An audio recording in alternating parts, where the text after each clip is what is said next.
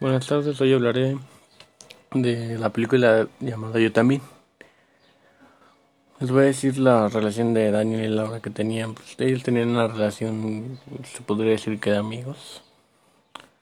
Pero la relación de su familia pues estaba bien porque lo cuidaron. Porque Daniel tiene, pues es un señor, se podría decir, con discapacidad. Y pues él tenía un trabajo y todo, y tenía unos compañeros de trabajo, pero no tenía nada, pues ninguna relación. Mm, les diré pues qué significa niño normal y discapacidad. Pues el niño es un, una persona con pocos conocimientos por la edad que tiene. Lo normal y discapacidad, pues diría que lo normal y discapacidad es lo mismo, porque todos tenemos las mismas oportunidades tenemos el mismo intelecto.